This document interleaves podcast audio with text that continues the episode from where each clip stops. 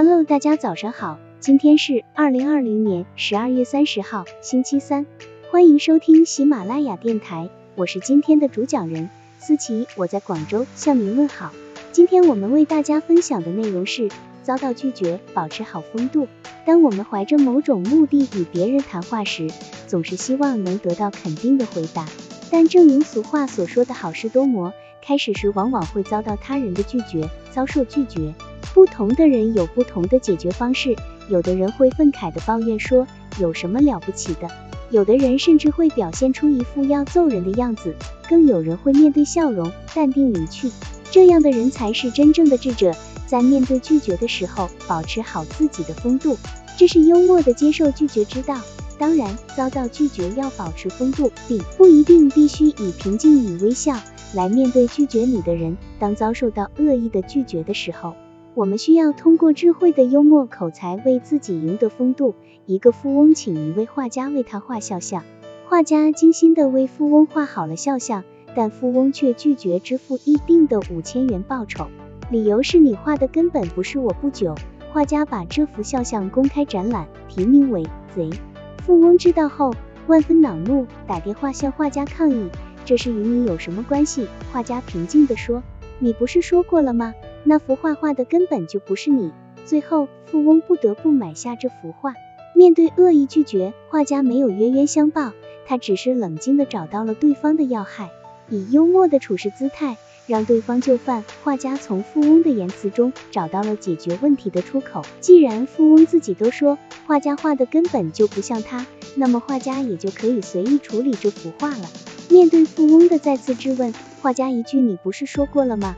那幅画画的根本就不是你，让富翁自取其辱。另外，面对拒绝，我们可以幽默地从事情的结果出发，从而让拒绝者自己明白其中的利弊。尤罗克是美国著名的剧团经理人，在较长时间内和夏里亚宾、邓肯、巴弗洛利这些名人打交道。有一次，尤罗克讲，同这些明星打交道，他领悟到了一点，就是必须对他们的荒谬念头表示赞同。他为曾在纽约剧院演出过的最著名男低音夏里亚宾当了三年的剧团经理人。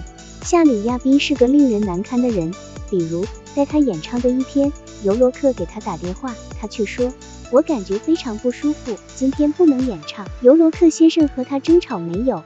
没有。他知道剧团经理人是不能和人争吵的。他马上就去夏里亚宾的住处，压住怒火对他表示慰问。真可惜，他说。你今天看来真的不能再演唱了，我这就吩咐工作人员取消这场演出。但是这样的话就相当于你将两千多美元打了个水漂儿吧？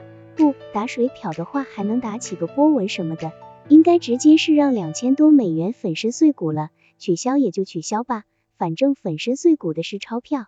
听经理人幽默的描述后，夏里亚宾吁了一口长气说：“你能否过一会儿再来？晚上五点钟来。”我再看感觉怎样？